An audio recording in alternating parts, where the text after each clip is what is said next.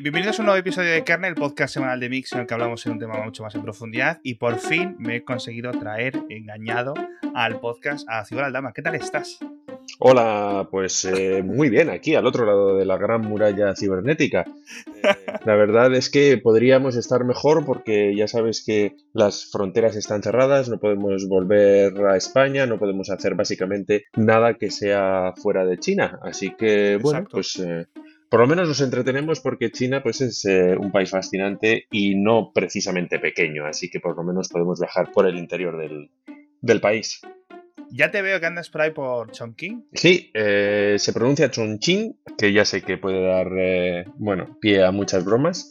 Pero sí, sí, la verdad es que hemos estado viajando por el centro sur de China por el tema de las inundaciones que están haciendo bastantes estragos en el país y bueno, pues también aprovechando para volver a visitar grandes ciudades y pequeños pueblos que tenía bastante olvidados, ¿no? A Chongqing no había ido desde hacía 11 años y eso que es una de las principales ciudades del país, así que bueno, pues aprovechando para reconectar con el país. Cigor es uno de los mejores periodistas y lo digo sin ningún tipo de rubor de verdad, de los periodistas españoles que mejor leo. Pero tú vives en Shanghái desde hace... Sí, en Shanghái vivo desde el año 2005, pero a China vine en el 99 y estuve viviendo al principio en Shenzhen. Pues Shenzhen en estos últimos 20 años habrá cambiado cosa loca, ¿no? Pero es que ha cambiado todo el país. O sea, por ejemplo, la propia Chongqing no sabía orientarme. O sea, y yo he pasado tiempo en esa ciudad porque mi ex pareja era de allí. Eh, y realmente, pues bueno, es, ahora mismo es una ciudad en la que lo que hay son sobre todo solares en construcción y, y se están levantando todo tipo de rascacielos eh, es muy difícil, es muy difícil acostumbrarse al ritmo al que cambian aquí las cosas, ¿no? Tanto desde el punto de vista urbanístico, por ejemplo, cuando yo me voy de Shanghái y estoy dos o tres semanas fuera, por ejemplo, pues cuando vuelvo hay cosas que han cambiado, ¿no? Pues, eh, puede ser el, el, restaurante de la esquina, la peluquería, todo, eh, las cosas, yo no entiendo muy bien cómo sucede, eh, cómo, cómo, consiguen hacer negocio con, con este tipo de, de, sistema en el que muchos establecimientos cierran eh, al cabo de estar unos pocos meses abiertos, ¿no? Y han supuesto, ha supuesto, pues bueno, eso, una remodelación del, eh, del local, etcétera, etcétera. Y lo mismo sucede también con, con muchos aspectos tecnológicos. Por ejemplo, el, el, tema de las bicicletas compartidas que, que ha vivido, que vivió un gran boom pues hace dos, tres años, casi ha desaparecido. O sea, ha habido una consolidación de todas estas eh, startups que nacieron al calor de esa inversión eh, mil millonaria que, llegó al sector. Eh, hubo un tiempo en el que no se podía caminar por las calles porque estaban llenas de estas bicicletas compartidas de colores. El gobierno tomó cartas en el asunto porque mm, efectivamente no se podía andar por la, por la acera.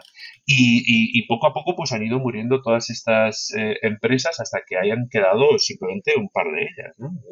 Y, eso es algo que se ve en, eh, en, este, en este país con, con mucha frecuencia y sobre todo en este, bueno, en los sectores tecnológicos. Yo creo que el, tema de la velocidad a la que ocurren las cosas a nivel tecnológico, a nivel en general, lo que estás contando, es una de las cosas que más sorprende, no solo cuando bajas desde Europa, que obviamente es, es, chocante, sino incluso para los grandes ejecutivos de Silicon Valley, los programadores, los ingenieros, cuando experimentan ese tipo de ritmos, dicen, wow, Incluso para los japoneses, ¿no? Que, tienen una perspectiva pues, mucho más asiática, pero el ritmo es completamente distinto eh, a lo que ocurren las cosas.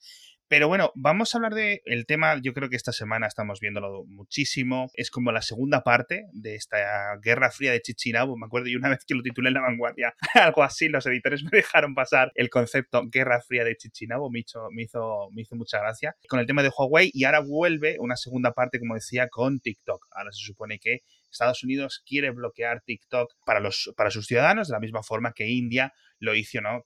hace dos semanas con este conflicto que tienen ahí en los Himalayas entre ambos países.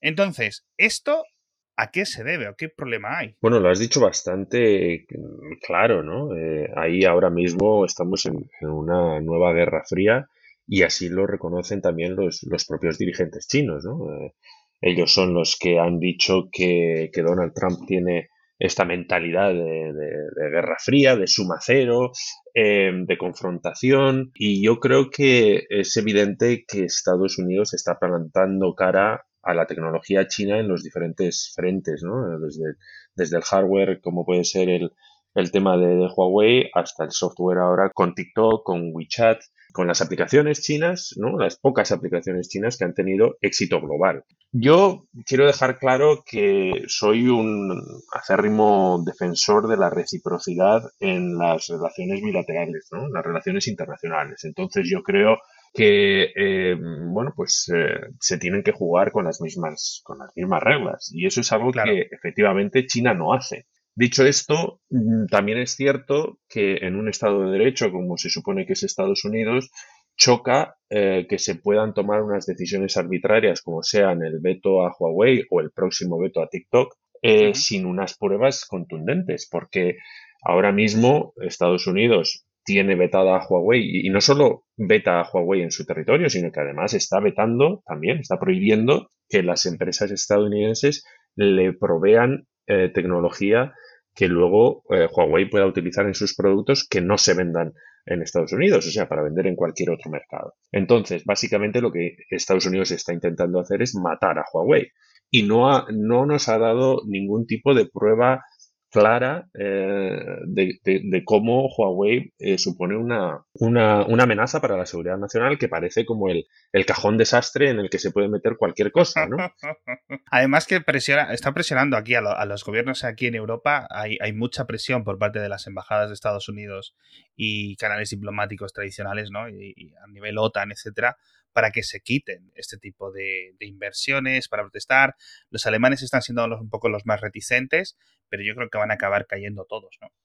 Claro, eh, lo que Estados Unidos dice es que eh, Huawei es una, empresa eh, de la que no se puede fiar y por lo tanto no solo espera expulsar a Huawei de su territorio, sino también del territorio de sus aliados, porque al fin y al cabo es lógico también, ¿no? Desde esa perspectiva, si yo estoy compartiendo información contigo a través de una línea que yo creo que es segura, pero tu parte de la línea pues no es segura porque estás permitiendo que esté Huawei, pues esa es la lógica que, está aplicando Estados Unidos, pero repito, una vez más, sin haber probado, sin haber mostrado las pruebas de que eh, Huawei pues eh, tiene esas conexiones con el gobierno chino eh, y que puede ser pues bueno una puerta trasera no para para de alguna forma eh, utilizar la infraestructura de 5G sobre todo eh, para, no sé, pues eh, pescar información, ¿no? Básicamente, y, ofrecérsela al Partido Comunista. Entonces, TikTok, ¿cómo puede estar afectando o cómo puede ser una amenaza para la seguridad nacional? Pues yo realmente tampoco lo sé porque no han ofrecido ninguna prueba al respecto, de hecho están investigando ahora, pero sí que es cierto que, que India también la, la ha prohibido, ¿no? Eh, India prohibió 59 aplicaciones chinas, básicamente se está quitando de encima todas las aplicaciones chinas que tienen cierto éxito en, el país y no sé si tendrán sus razones. Yo creo que es una campaña más política que otra cosa. Ahora bien, eh, que China eh, ponga el grito en el cielo por una medida que la propia China ha tomado desde hace muchos años, como es precisamente el veto de casi todas las aplicaciones y servicios occidentales dentro del propio mercado chino, pues hombre, no, no deja de ser irónico, ¿no? No, es, completamente lo que dices tú, es algo sin sentido y, algo que, lo suelen decir mucho los más expertos en, en relaciones internacionales. Dice, China aprovecha, digamos, las libertades de expresión, por ejemplo, y la libertad de prensa en Europa, en Estados Unidos, en Norteamérica en general, bueno, en todo el mundo, ¿no? Para atacar esas mismas libertades. Es, muy curioso, por ejemplo, el ver a los eh, embajadores de China en Twitter, luego esa misma red social la tienen prohibida en su país. Y eso me parece súper curioso. Luego, por ejemplo, yo hablando con un profesor en una universidad de Florida que es oyente, le preguntaba yo, pero vamos a ver, porque yo he hablado con gente de Telefónica, he hablado con gente de Vodafone, he hablado con gente de Huawei en España, o sea, a todos los niveles. Y el tema de Huawei, por una parte, me dice, si hay espionaje, es decir, si hay algún tipo de puerta trasera, etcétera, nosotros la veríamos, ¿vale? Con lo cual, dice, es decir, nuestros ingenieros, cuando compran estos routers, cuando compran este mecanismo, todas estas cosas de, de, Huawei, y lo instalan y lo certifican, recuerdo una frase muy, muy, muy concreta de, un, de, uno de los directivos de Telefónica. Dice, mis ingenieros no son tontos. y, luego, decir, y luego está el CNI, o está el INCIBE, o está los diferentes eh, elementos de, inteligencia de cada uno de los países, ¿no? Para, para revisar estas cosas. Y luego, eh, este profesor de Florida me lo decía de una forma, dice, no es un tema de que se esté espiando ahora, sino de que en el futuro las cosas se pueden llegar a complicar tanto que el espionaje pueda llegar a ocurrir. Es decir, una vez que ya tienes la instalación hecha, hmm.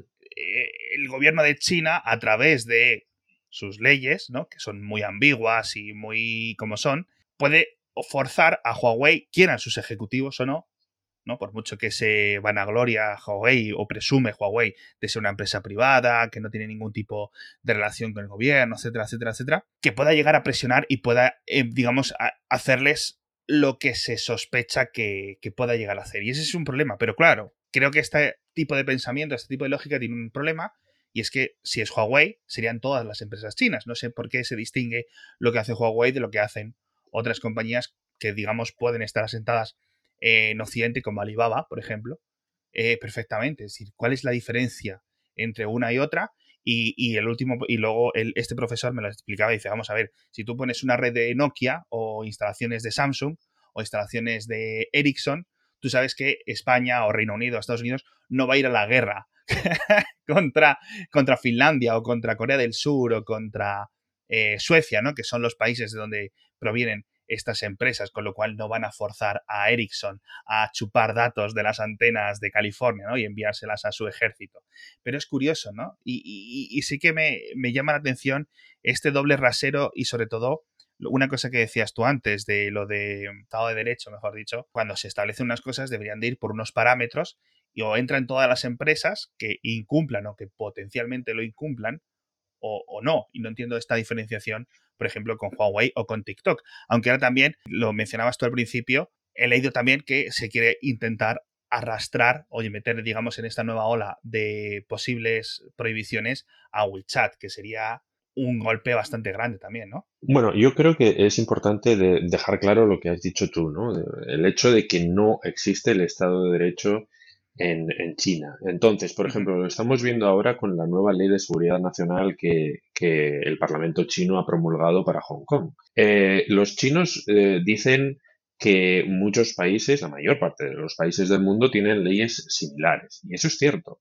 Eh, la gran diferencia es, está en la falta de control eh, de mecanismos de control que existen en, dentro de China, eh, la falta de un sistema judicial independiente, eh, el hecho de que todo está supeditado al Partido Comunista. No existe una clara diferenciación entre gobierno, Estado, partido. Es todo un mismo ente y todo está supeditado a él. Entonces, lo has comentado, cuando el, gobierno dice o le pide a una empresa que comparta datos, no es una petición, es una exigencia. Y tiene que, o sea, esas empresas tienen que colaborar. De hecho, así se estipulan las normas y en, las, en los reglamentos, ¿no? Y de hecho es por eso, por lo que eh, empresas como Google se fueron de China, no solo tampoco por, la, por la censura.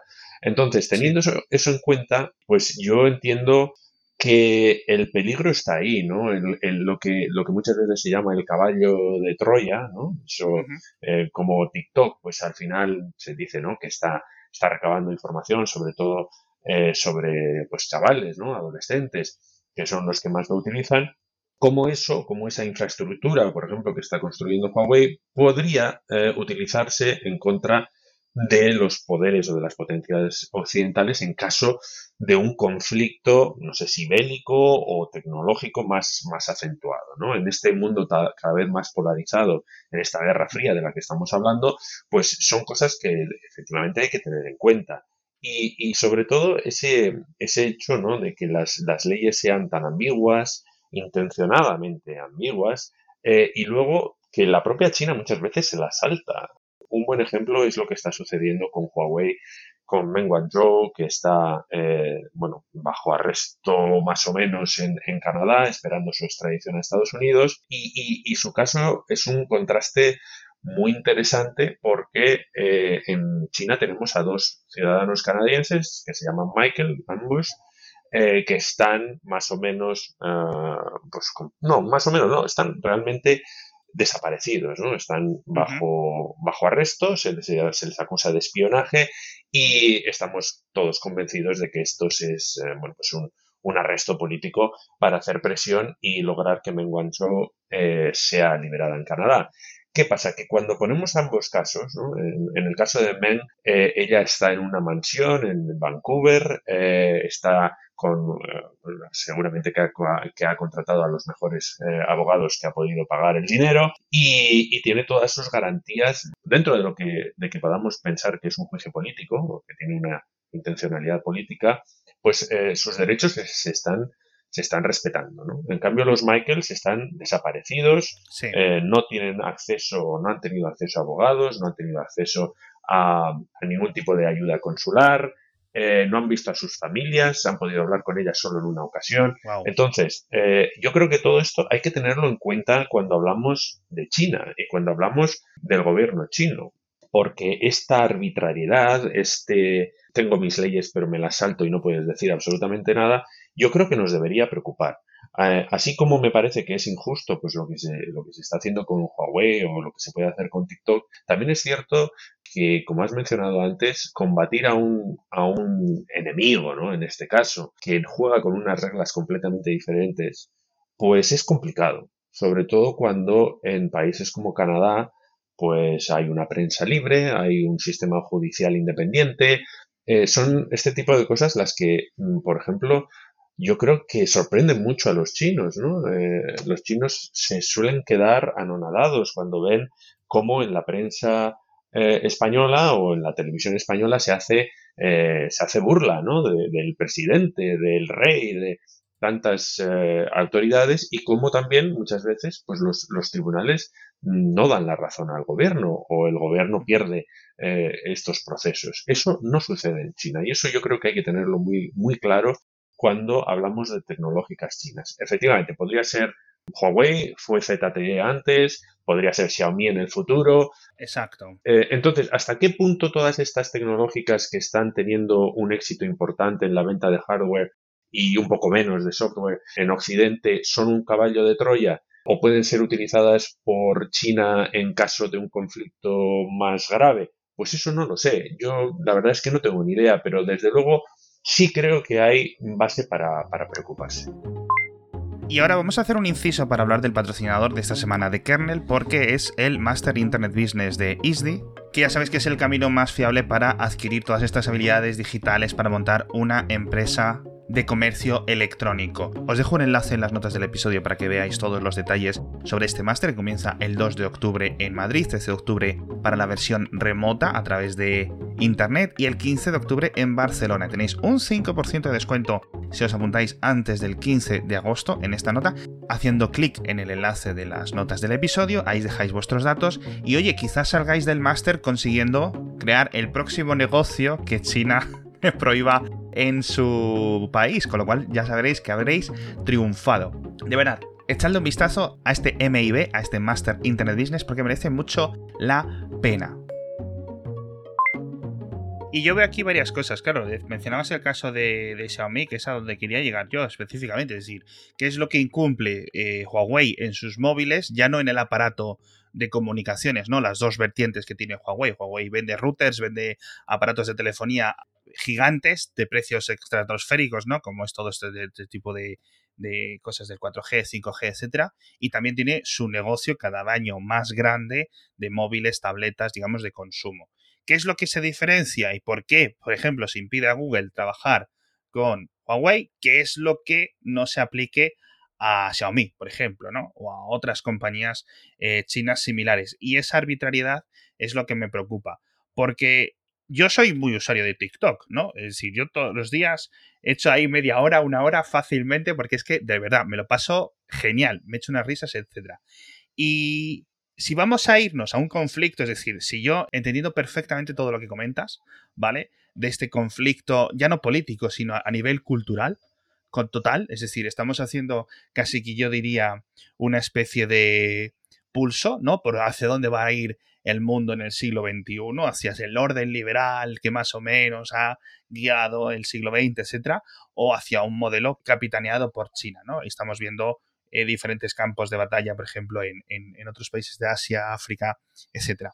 Entonces, si vamos a ir hacia ese conflicto, perfecto. Vamos a ir eh, a tope, vamos a desinstalarnos, vamos a dividirnos los dos internets, pero vamos a hacerlo con razón. Es decir, Huawei no puede esto porque estas son las sospechas. No Huawei porque es Huawei. O, todas las compañías chinas y, las que vengan de otros países en situaciones similares, ¿no? A lo mejor Vietnam eh, o, parecidos, o ninguna. Eso es lo que yo creo que deberíamos de tener más en cuenta porque yo no sé si haríamos bien en eh, luchar fuego con fuego, ¿no? Convertirnos en, en esto que decías tú. El problema, Alex, es que eso supondría que nos tendríamos que saltar nuestras propias normas. Claro, exacto. Eh, para, para, para, que Occidente o Estados Unidos puedan vetar a todas las empresas tecnológicas chinas, pues habría que modificar muchísimas leyes de, bueno, pues de, las reglas ¿no? con las que compites en el, en el capitalismo y hay que tener en cuenta que, China eh, pues es, es, miembro de la Organización Mundial del Comercio, o sea que exacto. no es un, un cualquier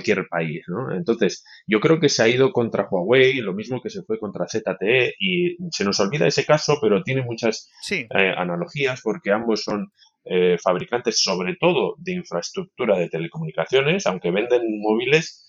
Eh, su principal negocio ha sido, por lo menos en el caso de Huawei hasta no hace mucho, ha sido ese, esos componentes de telecomunicaciones, esas redes, ¿no? 4G, ahora 5G, Em, y claro, eso yo creo que es una, una gran diferencia. Al fin y al cabo, mm, es, yo creo que es una infraestructura más crítica que los propios móviles en sí.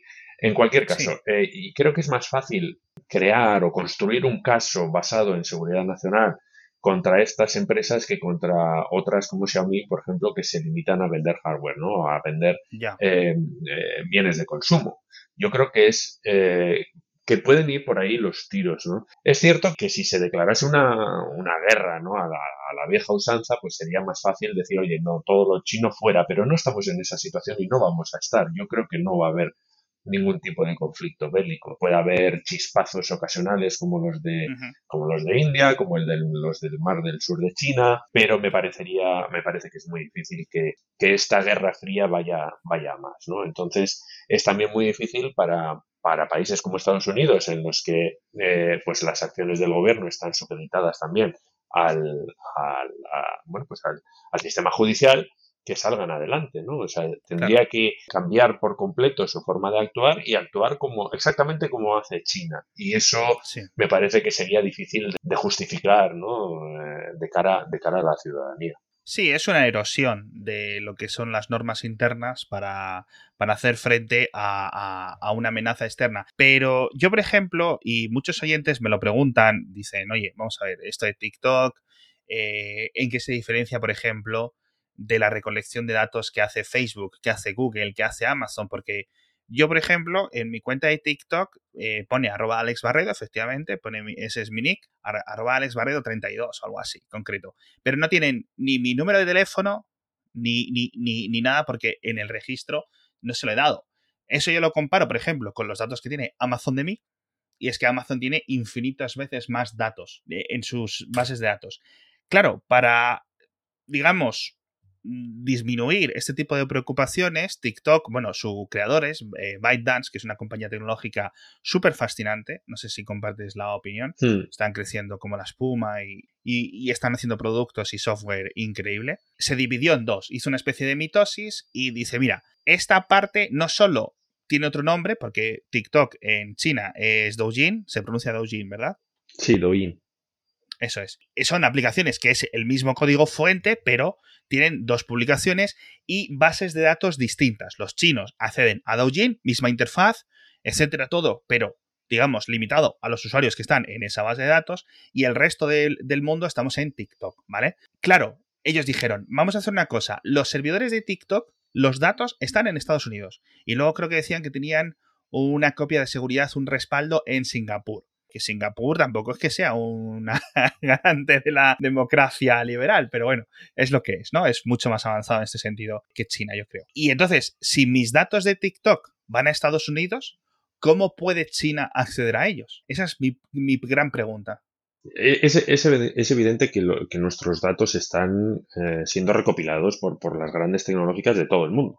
O sea, eso, eso es así, ¿no? Pero también es cierto que eh, yo no creo que tú estés preocupado por la posibilidad de que Facebook o Twitter terminen utilizando tus datos para con fines políticos o con fines, por ejemplo, para, para eh, dañar eh, al país creo yo. Vamos Te doy la razón. Eso es. En cambio, cuando esos datos están siendo recopilados por, por una empresa china que, como hemos dicho antes, eh, puede ser obligada a dar esos datos al gobierno chino con fines que pueden ser cualquiera, eh, pues yo creo que las cosas son más complicadas, ¿no? Y yo, a mí, dónde estén los datos, no sé si me preocupa tanto, porque al fin y al cabo, mm, yo sé cómo funcionan aquí las cosas, eh, la legalidad, ya he dicho antes, pues eh, se la pasan por el arco de triunfo cuando así lo creen conveniente, y no me extrañaría nada que el hecho de que los datos estén en servidores de Estados Unidos no fuese ningún tipo de problema para transferirlos a China en caso de que el gobierno nos, lo, lo pidiera, porque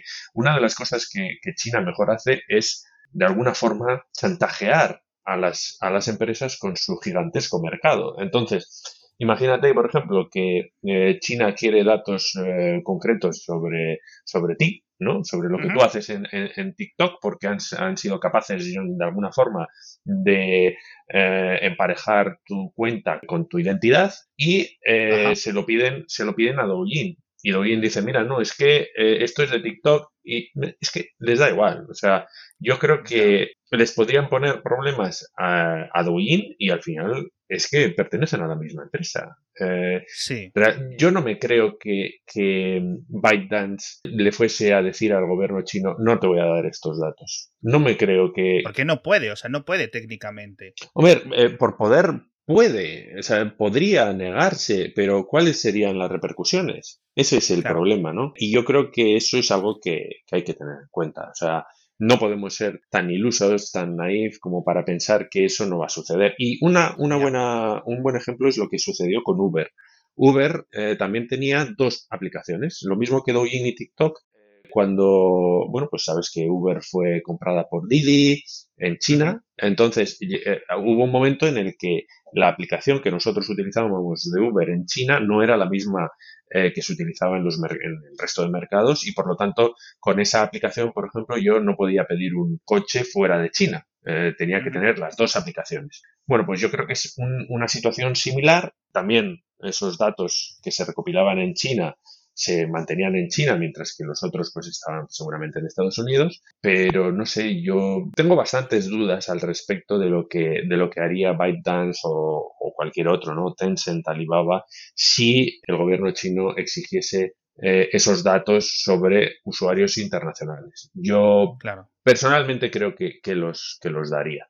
Eh, independientemente de que, de que pudiesen decir eh, no, esto es una empresa que no es eh, que no está en China, los eh, servidores están fuera. Yo creo que eso al fin y al cabo está muy bien de cara a la galería para dar a los usuarios quizá pues esa, esa seguridad, ¿no?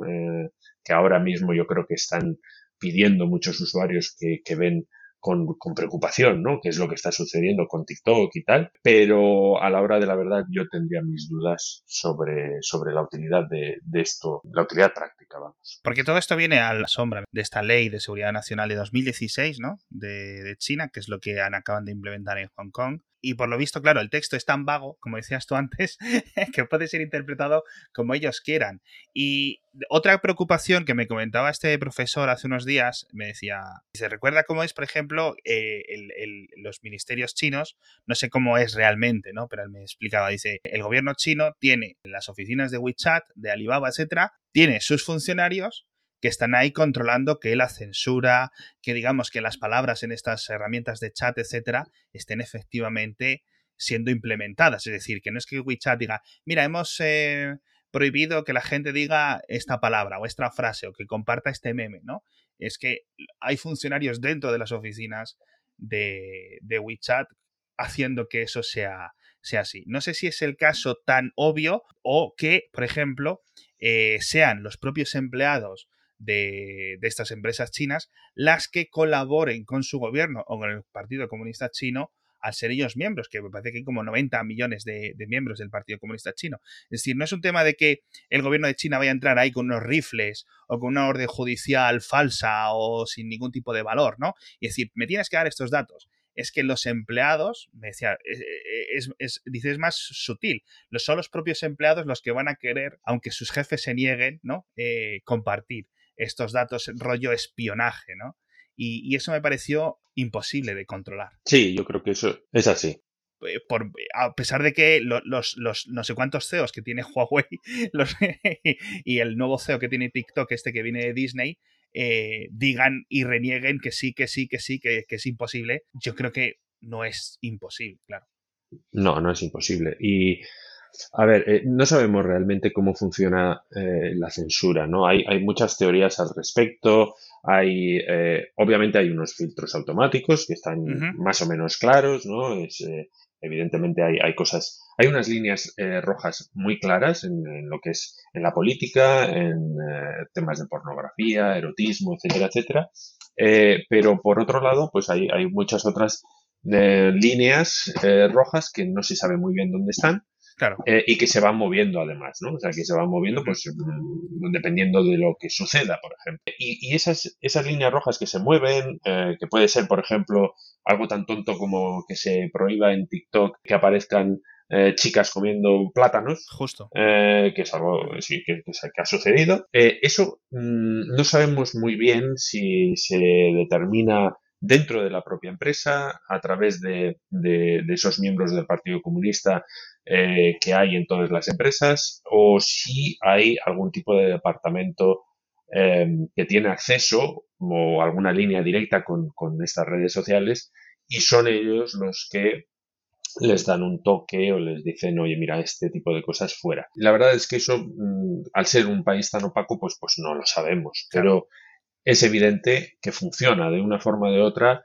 Eh, hay cosas clarísimas. Eh, por ejemplo, cuando, cuando murió Li Wenliang, uno de los, de los ocho eh, médicos que fueron amonestados por haber dado la, la voz de alarma con el tema del coronavirus al inicio de la pandemia, pues hubo eh, unas horas en las que eh, WeChat se llenó de, rabia, ¿no? Algo que no habíamos visto nunca en las redes sociales chinas por la muerte de, este médico. Y esa rabia se permitió durante un tiempo porque iba más dirigida eh, contra las autoridades locales de, Wuhan, que ya estaban, pues bueno, en, en la diana del gobierno central. Pero llegó un momento en el que Posiblemente algún censor dijo ya está bien porque esto se nos va a ir de las manos y a partir de ese momento acabaron, se acabó con, todas esas críticas y, yo no sé esos sensores pues cómo actuaron, si se introdujeron esos filtros automáticos para eh, pues eliminar todo lo que relacionado con su nombre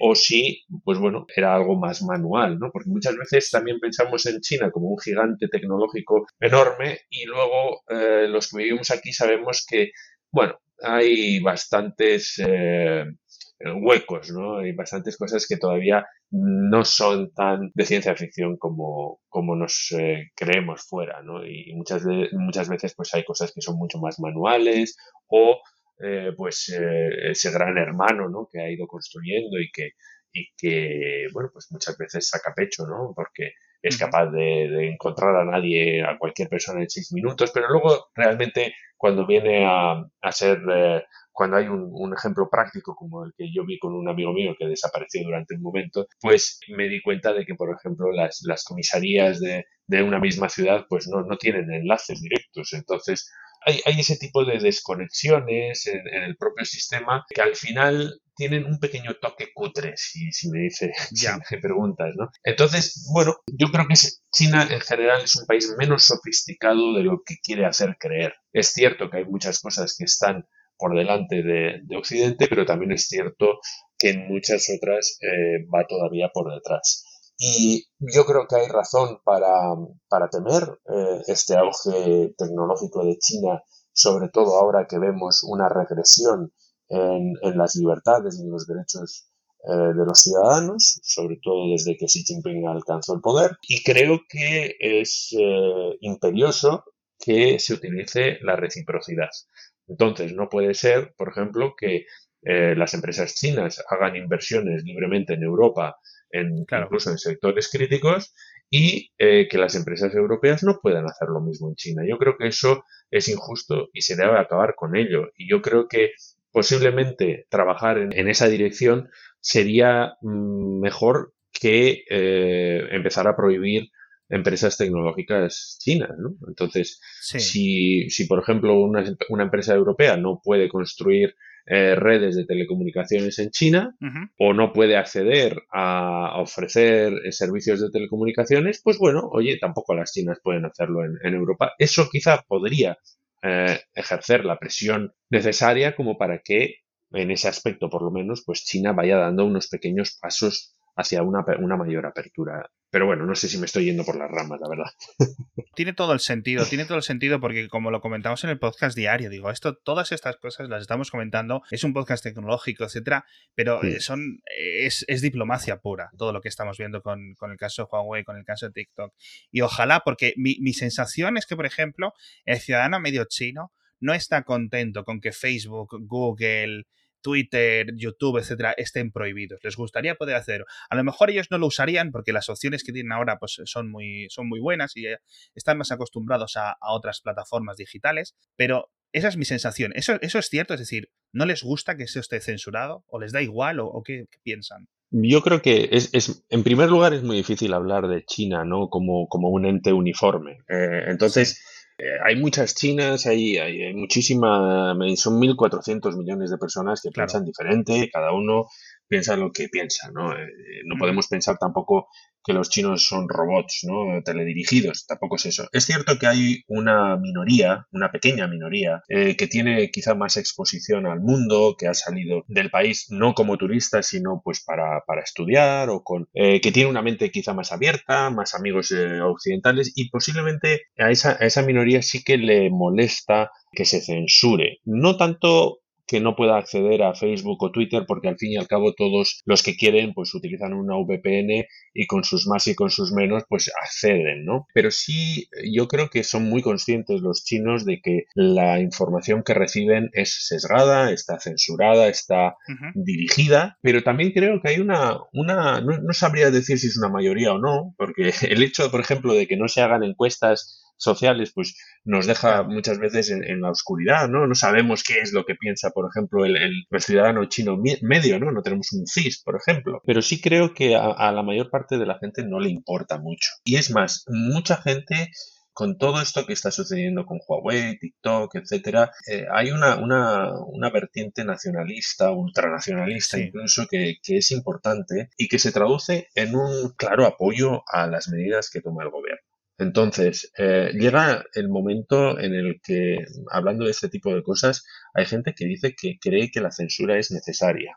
Es necesaria para impedir que la población pues se contamine con eh, lo que considera que son noticias falsas procedentes del extranjero. Esta... O sea, sean noticias falsas o no, porque, por ejemplo, no, no, claro. todo este tema de que el 5G causa el coronavirus, eso en China no lo habéis visto. No, no, no, no claro que no.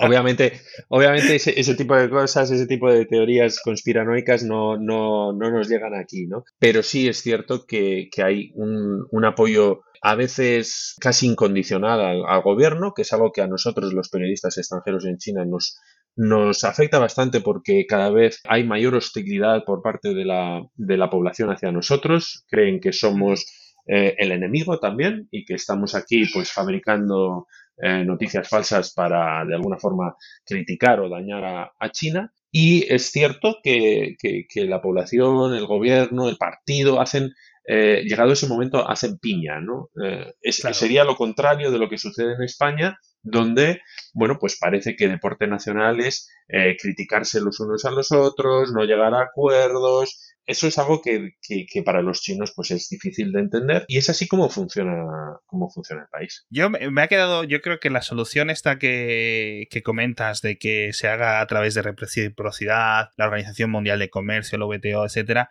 yo creo que puede haber un, montón de, puede ser un buen balance en el sentido de mantener nuestro orden no liberal, la separación de poderes y, y contrarrestar este bloque del Partido Comunista para que no hagan lo que quieran y que, claro, dices tú, hay algunos ejemplos, es decir, desde el, desde el punto de vista tecnológico, eh, hay dos compañías que yo cubro muy de cerca, que son Tesla y Apple, que el gobierno de China, nadie sabe por qué, les deja una manga ancha terrible. De hecho, le ha dado créditos a Tesla, ¿no? Con unas condiciones muy duras, etcétera. Pero, ¿y por qué?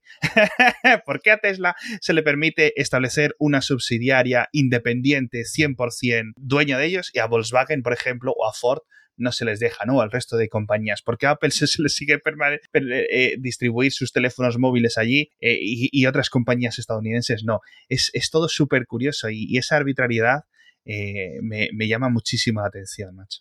Sí, yo creo que esa es la, arbitrariedad que caracteriza al país, ¿no? En general. ¿El por qué? Pues no lo sé, pero igual vete a saber si no... primero hay que, hay que recordar que, que, la transferencia tecnológica ha sido muy importante en el, en el ascenso y en el desarrollo de China. Al fin y al cabo, mm, vamos, China abrió las puertas de, del país en el 1978. Eh, las empresas extranjeras comenzaron a, llegar para producir barato y las cosas son así, ¿no? O sea, eh, la globalización ha tenido en China una de sus, una de sus principales bases, ¿no? Poco a poco, pues lógicamente el gobierno eh, hay, que, hay que reconocer que ha sido muy inteligente a la hora de, canalizar ese, esa transferencia tecnológica, ha sido muy inteligente también a la hora de, poner especial énfasis en la, en la educación de la, la formación de, la población, ¿no?